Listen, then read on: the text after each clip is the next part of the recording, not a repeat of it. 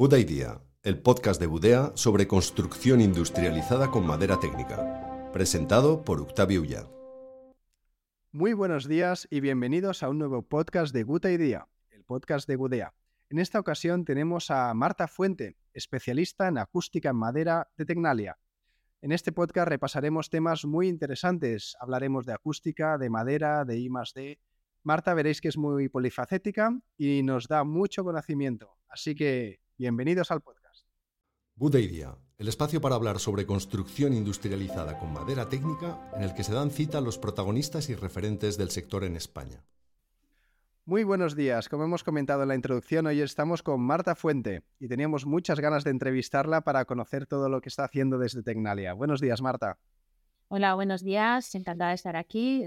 Muchas gracias por invitarme. Un placer. Hola, buenos días. También estamos con Pablo Saiz. ¿Qué tal? Pues nada, encantado y encantado de saludarte de nuevo, Marta. Es que vamos, llevamos tiempo buscándonos y, y por fin estamos aquí. Genial, Marta. Pues haznos una pequeña introducción para que el público te pueda conocer un poquito más. Bueno, pues a ver, yo soy ingeniero industrial, eh, empecé a trabajar en, empecé, digamos, en el mundo de la acústica pues hace como 25 años.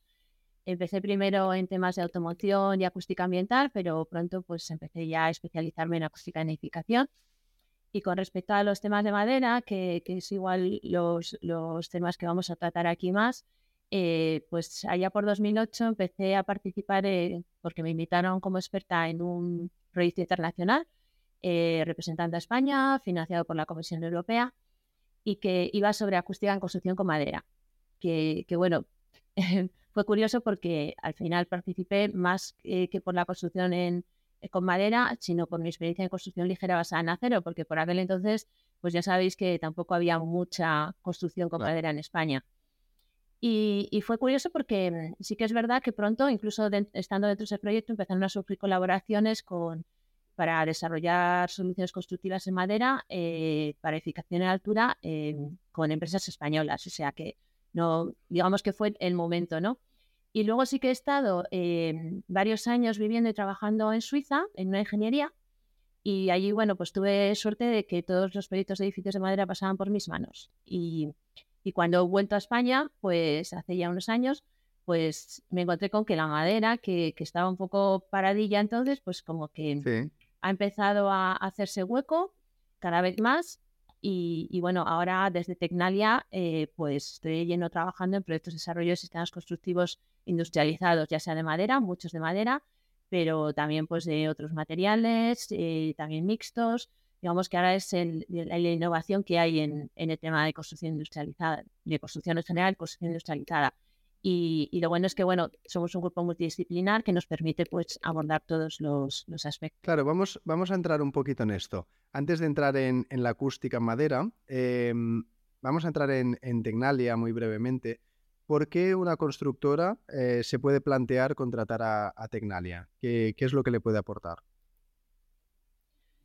Bueno, una constructora, eh, o, al final, más que una constructora, al final es, es eh, una empresa que, tenga una necesidad por algún tipo de problema que, le haya surgido en, pues ya sea un, sistema constructivo que no sabe cómo eh, pues mejorarlo, abordarlo, o que quieran mm, desarrollar un nuevo, un nuevo producto, un nuevo sistema, ¿no? Entonces, sí que mm, cuando las empresas quieren innovar, quieren desarrollar temas que, que igual se salen fuera de, mm, en algunos aspectos de su conocimiento, pues porque normalmente las empresas sabéis más que mm, nosotros de lo vuestro, lógicamente, pero sí que igual hay algunos puntos en los que se necesita ayuda, ¿no? O desarrollos que ya hemos realizado pues a través de investigaciones básicas a nivel pues de proyectos con financiación pública, como pueden ser proyectos europeos, que se ha hecho una investigación más básica y tenemos experiencia, pues eso podemos trasladarlo a las empresas para ayudarles a esto, o mejorar sus sistemas o, o, mm, hacer que, se desarrolle algún nuevo sistema que les permita pues llegar a algún otro mercado o, poder, mm, digamos, competir de otra manera. Genial. Por, tu lado, Pablo Saiz, ¿no? que al final eres arquitecto, doctor en arquitectura industrializada, llevas muchos años eh, en Modulab y haciendo construcción industrializada eh, modular. Em, ¿por qué te plantearías eh, contratar los servicios de una empresa de este tipo? Bueno, Tecnalia y Marta pues son muy punteros en, sus campos, o sea que tienen ese conocimiento específico que muchas veces a nosotros nos faltan, ¿no? Yo creo que también es muy interesante que haya un desarrollo de investigación de producto y más de, de manera colaborativa, ¿no? Entonces, creo que hay tres patas fundamentales en esto que son, por un lado, instituciones eh, semipúblicas privadas eh, o privadas de, muy enfocadas a investigación, universidades y, empresas, y, dentro de esa pata eh, más de desarrollo tecnológico con capacidad de acceder a, programas de investigación a nivel europeo y demás, pues Tecnalia es un agente fantástico, ¿no? Y luego también puse la posibilidad de conocer, o de, conocer, de trabajar directamente con, con Marta y todo el conocimiento que tiene desarrollado de, acústica, pues es fundamental. O sea que, es un desarrollo que las empresas no podemos llevar a cabo solos, porque nos falta esa, esa materia gris y ese, y ese equipo humano y de conocimiento que está aportando ellos, ¿no? Claro, porque tus primeros pasos ya en, en, la acústica dices que fue en acústica en edificación en acero. En, no, bueno, en construcción industrializada y construcción ligera sí fue en acero. Sí que antes eh, pues estuvimos ayudando a todo el sector, por ejemplo, de cuando el código, llegó el código técnico, pues todo el sector de, del hormigón, del ladrillo, del EPS, el sistema Sinensis, pues todo eso, sí. ¿Y cómo, cómo son esos primeros pasos que, que disteis, no? ¿Cómo, ¿Cómo, se estudia la acústica? ¿Cómo se fijan los límites? ¿Cómo se conoce eh, los materiales? ¿Cómo van absorbiendo esas ondas de sonido? Bueno, pues primero lo que tienes que hacer siempre para cualquier sistema constructivo, ya sea ligero, pesado, industrializado o no, es eh, ver, estudiar las características que tiene el sistema en sí, ¿no? El elemento, digamos. El elemento que normalmente, pues, por ejemplo, en sistemas de acero normalmente son sistemas multicapa, ¿no? Entonces, pues bueno, pues es estudiar el comportamiento que van a tener el conjunto em, mediante modelos de predicción que hay, que Sí que es verdad que no hay un modelo, porque muchas veces nos dicen a los acústicos como que les demos la fórmula mágica para el calcularlo todo. No, no, eh, la acústica es un poco compleja en ese sentido. Entonces, sí que es verdad que hay modelos que igual valen para o funcionan mejor para un tipo de sistemas, otros para otros, y no siempre son súper exactos, porque la acústica, digamos que no tiene esa fórmula como pueden tener otras prestaciones, ¿no? Entonces, al final son todo fórmulas empíricas y luego además el propio conocimiento que tienes tú que te permite igual comparar con sistemas que se han ensayado y demás. Y luego, claro, luego tienes que ensayar para realmente ensayar en laboratorio, que sería para ensayar el sistema como tal, el elemento constructivo, y ver cómo se comporta realmente, ¿no? Ya ajustado. Y a partir de ahí ya es cómo, qué pasa cuando yo lo integro en el edificio, porque cuando lo integras en el edificio, el elemento constructivo empieza a interactuar con el resto de elementos en el sentido de que el ruido no pasa solo por el elemento separador, sino que pasa también por todos los caminos y a través de esas transmisiones por flancos, en función de cómo es la unión y cómo son esos otros elementos, pues se va a transmitir más o menos. Entonces, ahí hay que volver a estudiar, por un lado, cómo son esas uniones, que no es lo mismo, pues una unión de un sistema de acero, un sistema de madera, que un sistema de ladrillo o hormigón, y estudiar también eh, los modelos de predicción que valen para ese tipo de, de sistemas constructivos. Y ahí ya puedes hacer predicciones de lo que pasaría en situ para antes de construir el edificio, poder saber por dónde voy a ir, porque claro, no voy a tirar luego el edificio si no me cumple, ¿no? Entonces eso es un poco el proceso que se sigue en cualquier desarrollo de sistema constructivo. Es decir, se ha desarrollado, ¿no? Por lo que entiendo, de una forma bastante empírica, ¿no? Se ha puesto un material, se ha hecho un ruido en un lado y se ha escuchado cómo, cómo reacciona en el otro lado, ¿no? Y, y, esto que puedes hacer en un laboratorio después no se traslada exactamente igual en el edificio porque tienes muchas más interferencias o muchos más posibles pasos del ruido. ¿no? Entonces, todo eso va, va, desarrollando ese conocimiento. ¿no? Exacto. Y, empírico me refiero a que sí que tenemos formulaciones, eh, mm. pero son formulaciones empíricas. Entonces, claro, por eso te valen para un sistema, pues te vale esta formulación, para otros otra. Entonces, no hay esa fórmula mágica que te diga, mira, meto este, estas propiedades de este material, de este, de este, de este, y me saca el aislamiento. Como, pues, yo que sé, en térmica, pues sí que ya sabéis que vais metiendo pues las, las propiedades de cada elemento y te sale, ¿no? Más o menos. Entonces, aquí es más... Esto es, es mucho más complejo. El, la verdad que desde que yo empecé a estudiar hasta que hemos llegado a este día, la situación en la arquitectura se ha complicado muchísimo. Es, antes con que los edificios quedaran bonitos, pasa que parece que nos bastaban, que fueran construibles y demás, y ahora se han metido una cantidad de complejidades técnicas que antes no eran tan relevantes, ¿no? no solamente los puentes técnicos, sino los puentes acústicos hacen que, que nuestra profesión eh, sea más difícil de abordar desde un conocimiento y hace falta más especialidades. Y además, que la especialidad de la acústica eh, es, es, sumamente compleja en el sentido que no es, un, no es como el agua, que es un fluido, más o menos eh, entendemos la física de los fluidos con cierta facilidad, ¿no? porque tiene que ver con la gravedad y tiene que ver con ciertos caminos, pero la acústica, el, el foco que he metido yo, es algo que depende de frecuencias, que depende de espesores, que depende de distancias, que depende de tamaños microscópicos de poros, que se nos escapa muchísimo. Entonces, eh, este desconocimiento que tenemos con, con, los temas acústicos, porque se han agravado, bueno, se han agravado, se han incrementado los requerimientos del código técnico en cierto modo, de manera, en cierto modo reciente, nos hacen que nos acerquemos a ellos con, con cierto recelo y cierto miedo, y es algo que también que nos sucede con la madera en general. ¿no? Eh, la madera tiene muchos mitos, eh, y ya todos conocemos, ¿no? Estas cuestiones de que nos da miedo que se, que, nos da miedo que se pudra, que no nos da miedo que se lo coman. Eh, y, y, que también se piensa que acústicamente tiene sus problemas frente a otros materiales, ¿no? Entonces, un poco nuestra labor es ir, ir, ir, ir rompiendo mitos o ir desmitificando estas cuestiones, a pasar del mito al, conocimiento. Y en este lado, en el ámbito de la acústica, tú que te has enfrentado ya a ellos, porque muchos miedos nos vienen por desconocimiento, ¿no? No, eh, sabemos muy bien cómo va a funcionar y eso nos asusta.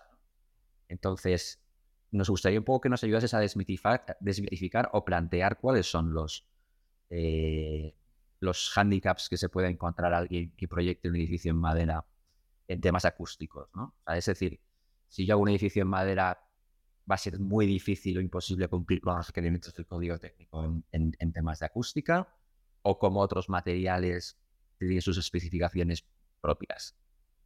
¿Cómo lo ves tú, Marta? A ver, eh, se están construyendo edificios de madera en España que cumplen los requisitos y en otros países con requisitos muchísimo más altos que en España, porque en tema de requisitos acústicos, España estamos pues como a la cola en Europa, que es donde tenemos requisitos en general de todo, ¿no?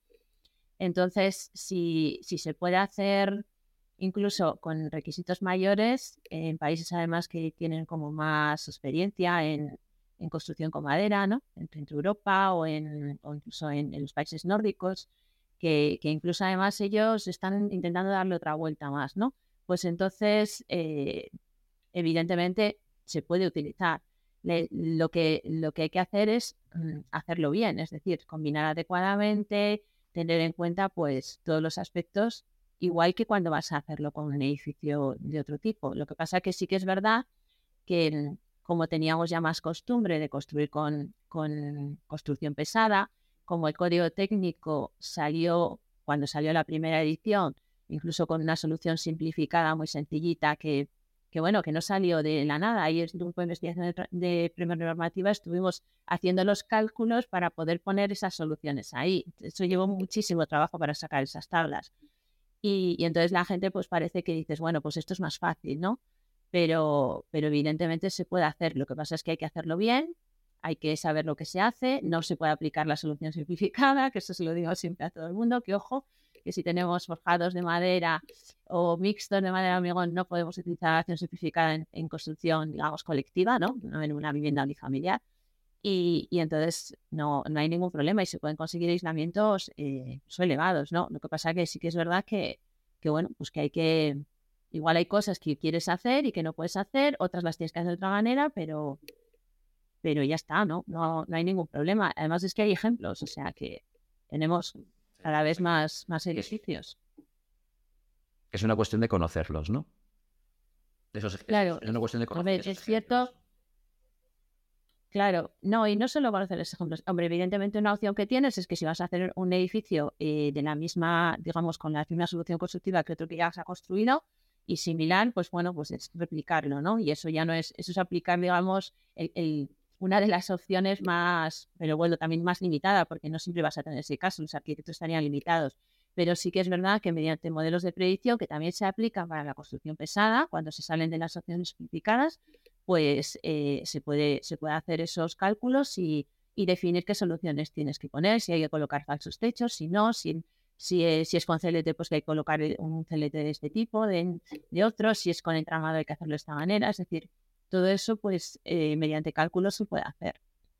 Igual que se hace con, con, el hormigón, con los ladrillos, igual. Ese es un mensaje que nosotros queremos dar, ¿no? El, tema que es igual. O los procedimientos son iguales, cada uno tiene igual, sus claro. características, pero que lo que hay... Tienes que, meter los datos de entrada, pero... Sí. Perfecto. Entonces, has apuntado un tema que a mí también me parece muy interesante, que es el tema normativo. ¿no? Eh, la, normativa española eh, no está muy enfocada a, madera, lo cual puede parecer en un principio que trae ciertas ventajas en el sentido que los requerimientos que tiene que cumplir no son los mismos que a nivel europeo, pero quizá también eh, plantea un peligro que es que nos relajemos demasiado y hagamos edificios con peores prestaciones de las que deberían y luego tengamos problemas que se nos eh, vengan encima a los que estamos construyendo con esto. En ese sentido, ¿tú cómo ves eh, que el desarrollo normativo podría ayudar en cierta manera a, la construcción en madera? No lo digo por ser más permisiva, sino por quizás ser eh, ayudarnos a crear unos estándares más adecuados. ¿Cómo que tienes esa relación con la normativa y demás? ¿Qué crees que se debería hacer a ver. ámbito de la madera. Mm. Hombre, nosotros ya sabes que en general en todos los ámbitos eh, funcionamos que cuando tenemos las normas, pues es cuando nos ponemos las pilas, ¿no? Eh, ¿Qué ocurre? Que mm, eh, cuando llegó el código técnico, pues todo el mundo intentaba, fue un salto desde la, desde la norma básica al código técnico y se intentaba, pues eso, cumplir. Ahora, por ejemplo, las medidas que se están haciendo de viviendas ya construidas, de construcción tradicional, pesada y demás, no están cumpliendo ajustadamente, sino que van sobrados. ¿Eso qué significa? Que si ahora de repente pues hubiese una subida de 3 decibelios en los requisitos, pues no nos echaríamos las manos en la cabeza en general, ¿no? ¿Por qué? Porque se está, digamos, ya hemos aprendido a colocar elementos antiimpactos, ya pues no andamos que si vamos a quitar una placa para ahorrar, ¿no? o sea, es ese tipo de cosas, ¿no? Se están poniendo ventanas ahora encima, pues con todo el tema de, de la eficiencia energética se ponen ventanas también más potentes, todo eso un poco. Entonces, la madera, ¿qué riesgo tiene? Que como estáis empezando con, el tema este, yo además lo suelo decir, ojo, no ir a, mm, a, ver, evidentemente, quieres ir a cumplir, ¿no? Pero si vas a cumplir justito, cumples y no pasa nada, pero sí que es verdad que, que puedes, te pueden comparar un usuario, por ejemplo, entre las, digamos, la sensación que tiene en un edificio de madera y un edificio construido, que igual en la madera, si va más ajustadito, pues el aislamiento es peor, podría pasar. Entonces yo siempre digo que, no andemos apurados, que, estemos un poquito, pues eso, como está yendo un poco el resto de, digamos, de, sistemas constructivos. Pero por eso, porque, no porque tengas, vas a cumplir igual. Y entonces yo creo que eso puede ayudar a que al final pues también se pongan medidas en el sentido de que, jo, pues vamos a hacer no solo cumplir, que también es normal cuando llega un nuevo sistema constructivo, vas, pues eso, venga, a cumplir y, vamos para adelante, ¿no? Sino que que te plantees, oye, incluso que podáis tener, porque en algunos casos es, eh, podríais tener ventajas frente a otros sistemas en algunas frecuencias, dependiendo, una vez que ya, digamos, globalmente cumples, pues si en bajas normalmente se anda un poco más justo en, construcción ligera, pero una vez que en bajas estás bien, en, el, en, los demás, en las demás frecuencias ya superas, o sea que puedes tener en algunos casos estas ventajas, aparte de las propias ventajas que tiene la madera en otros aspectos, que luego hay que ponerlo todo, ¿no? En, sobre, sobre la balanza. Entonces, pues, y luego, ¿vendrán otros requisitos? No lo sé. Perdona, no lo sé porque cuesta mucho sacar requisitos nuevos, mucho. El tema del confort acústico, ¿no? Que, o de la regulación acústica, parece que es algo que ha llegado así, ¿no? Más, más al final y que, y que hay que ir trabajando, pero es que es algo de, de, importancia capital. Es decir, uno de los elementos que nos hace estar más a gusto, ya sea en un hotel, en una casa, en una oficina, es que acústicamente estemos, estemos bien, ¿no? Y que no estemos oyendo al vecino de al lado o al vecino de arriba, o que si hay en una oficina murmullo, pues no, no, no rebote todo. Entonces, em, creo que me comentaste en su momento que habían como dos tipos de ruido, ¿no? Que habían que trabajar. Un poquito los de los de sonido y, los de impacto. O algo así. Sí, al final a través. Mm, dime. ¿Cómo funciona o cómo lo trabajas? Pues hay que los dos aspectos hay que cumplirlos. De hecho, los requisitos del código técnico es para, para ambos, ambas tipologías de, de transmisión del ruido. Porque al final es cómo se transmite el ruido. El, el, ruido aéreo es el que se transmite, pues eso, vía aérea, ¿no? Es decir, la música que oigo de mi vecino y demás, pues eso sería eh, ruido aéreo. Y yo necesito aislar para, para eso, para no oír las voces, la música de mis vecinos. Y luego hay otros ruidos que se generan, se transmiten vía estructural, como son, pues eso, los tacones del vecino de arriba, los arrastres de muebles, ese tipo de ruidos que al final eh, también tenemos que proteger. Normalmente es a través de, dices, bueno, no a través del forjado, porque al final en el edificio es a través de todo, pero sí que, sí que es una, una transmisión que puede ser en vertical, pero también en horizontal. Es decir, yo puedo pegar un salto y si no está bien aislado frente al impacto, se puede ir en el vecino de al lado en la misma, eh, a la misma altura, ¿no? Podrías notarlo, ¿no? De alguna manera. Entonces, digamos que esos dos aspectos hay que tratarlos para cumplir los requisitos, porque claro, al final te llega por todos los lados. De hecho, existen requisitos para ambos, para ambos eh, vías de transmisión. ¿Y cuáles son los principales elementos que nos ayudan en ese aislamiento que mencionas? ¿En el de ruido de impactos o en, el, los, dos, Bueno, al final, eh, las, lo, que, digamos, como las reglas así fáciles que, se suele decir es que metas eh, en un elemento constructivo, que metas aislamiento, es decir, un material que aísle, muchas veces se asocia a la masa, ¿no? Entonces dices, sí, es verdad que los materiales son homogéneos, cuanto más masa tiene, homogéneos me refiero es que yo le pego un corte y es igual, ¿no? Entonces, pues mm. un, un muro de hormigón, yo le pego un corte y es todo igual, eso es un material homogéneo. Entonces, eh, una, una, pared de hormigón, cuanto más masa tenga, más me aísla. Pero también tenemos sistemas constructivos que, que son ligeros y que aíslan mucho, como puede ser un sistema de placa y eso laminado, que ya no es homogéneo, yo le pongo un corte y aquello no es todo igual.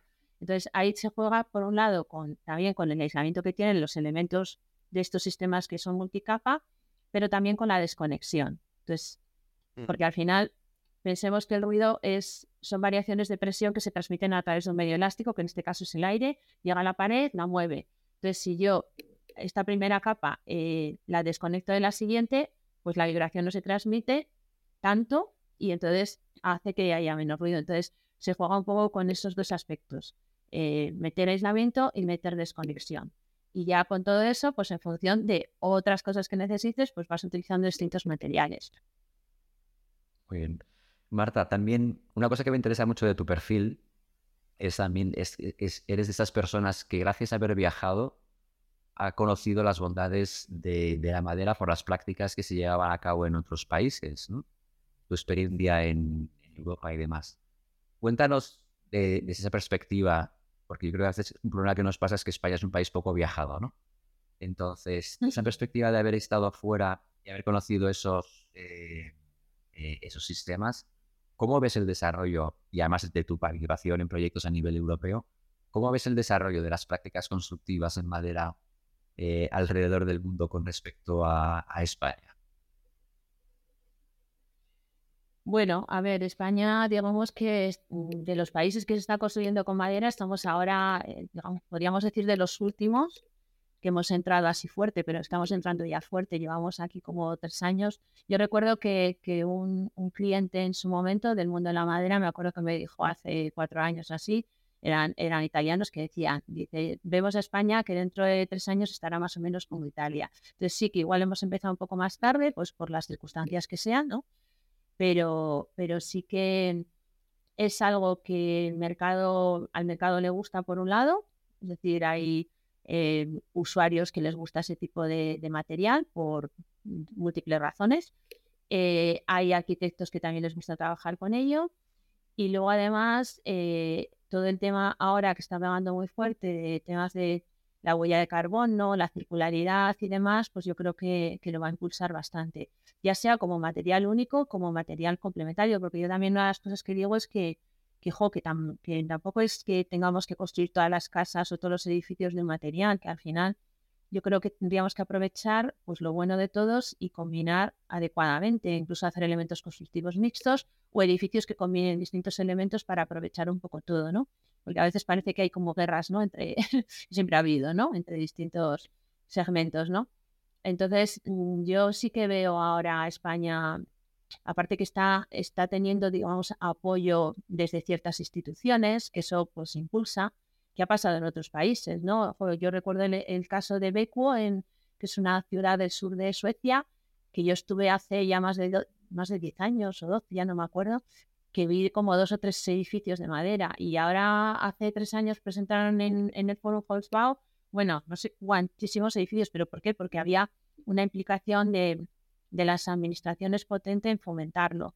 Entonces, evidentemente eso ayuda, pero claro, tampoco tenemos que depender solo de eso, porque yo creo que hay que ir avanzando en función de las, de las ventajas que tienen al final los usuarios, ¿no? Porque impulsar algo que luego el usuario no le gusta, pues tampoco tiene sentido, es dinero de todos, ¿no? Entonces hay que hacerlo bien.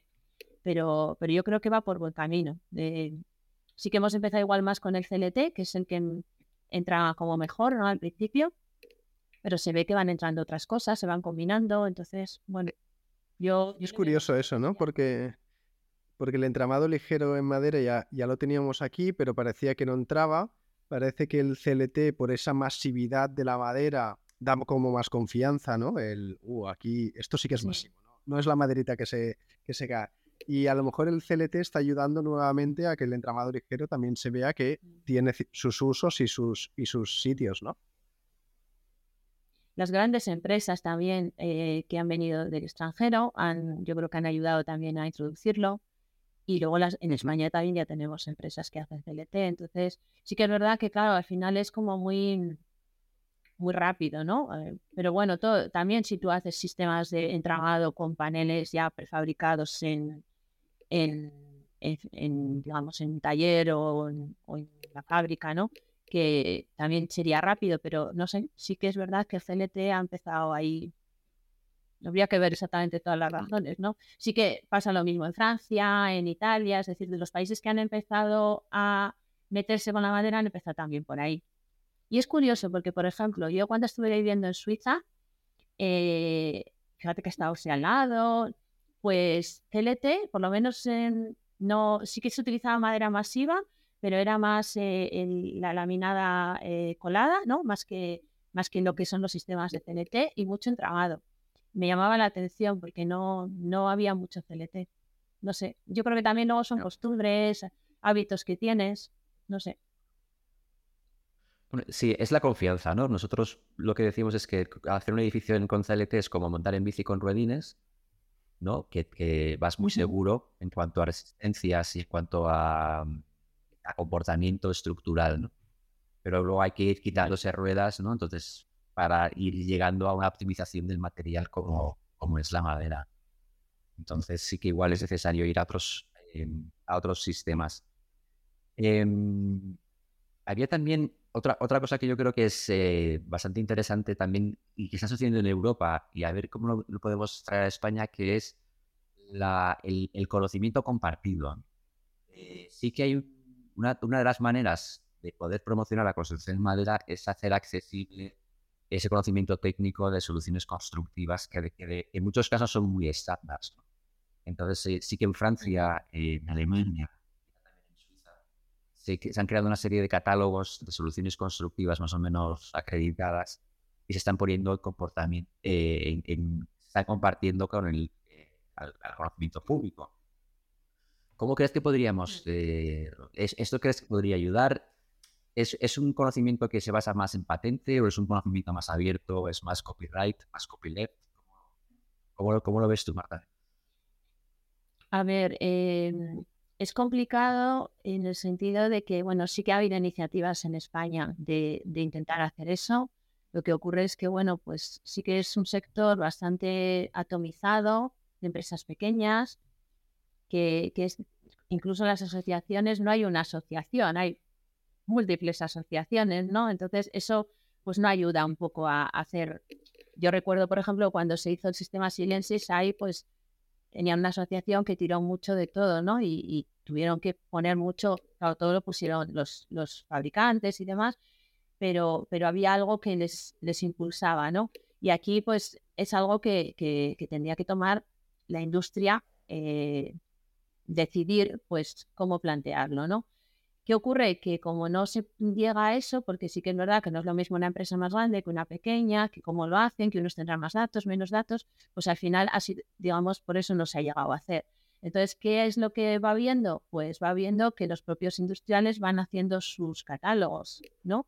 Y empiezan a, a, sacar datos que, que, luego a los técnicos nos, nos vienen bien, porque además se los pedimos. Es como cuando vas a poner una ventana, necesitas los datos de la ventana. Entonces, los ventaneros o los, o los del vidrio y demás, pues te sacan sus catálogos. Pues esto es un poco como, como más se está haciendo. Claro, sería ideal que hubiese algo más genérico, ¿no? que hubiese como una especie de catálogo genérico que nos sirviese para los arquitectos que pudiesen ir seleccionando al principio y luego ya te centras en alguna, alguna marca en concreto.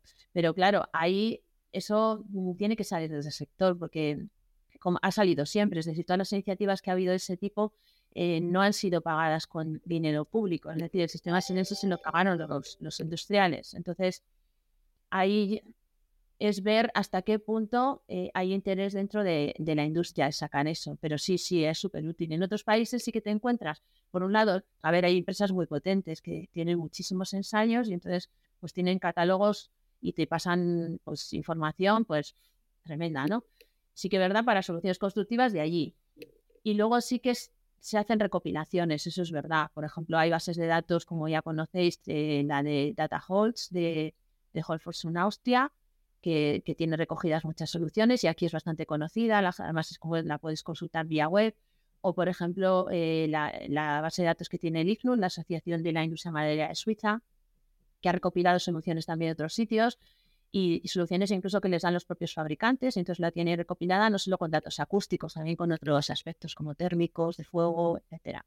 Entonces, claro, pues, pero se hace a través de pues unas asociaciones, ¿no? Al final, no es es que hay, son iniciativas que tiene que tomar el sector.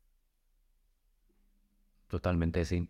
Y, también otro de los aspectos que tienes muchas, muchas caras, es muy, muy polifacética, eh, que es que nos interesa bastante es el tema de la industrialización.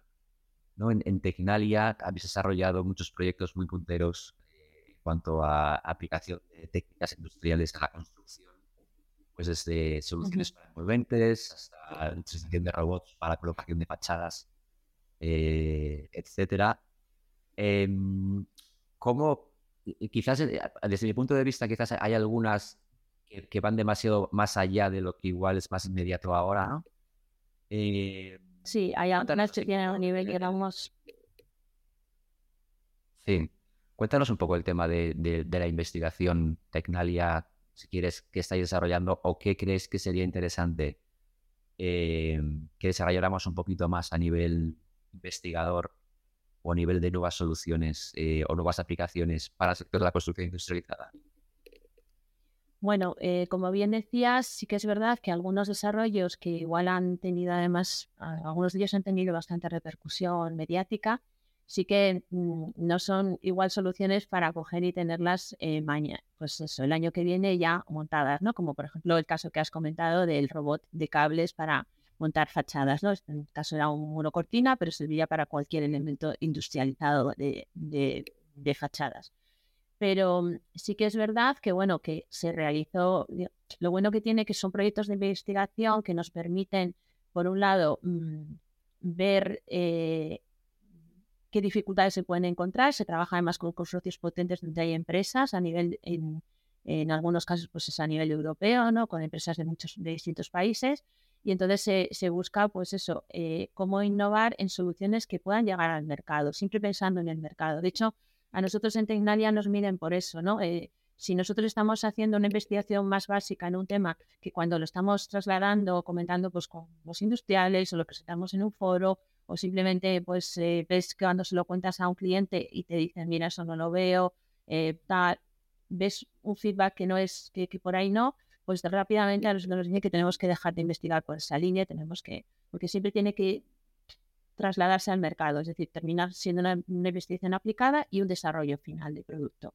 que no tiene por qué ser el mismo. Es decir, muchas veces dices, igual hemos empezado por un robot por cables para montar una fachada y luego igual terminamos por un sistema también robótico mm, para colocar placas, eh, paneles de hormigón, de losas de hormigón, yo que sé, de una manera más industrializada. No lo sé. Al final es, luego aprovechas ese conocimiento para múltiples aplicaciones donde veas realmente que, pueda tener.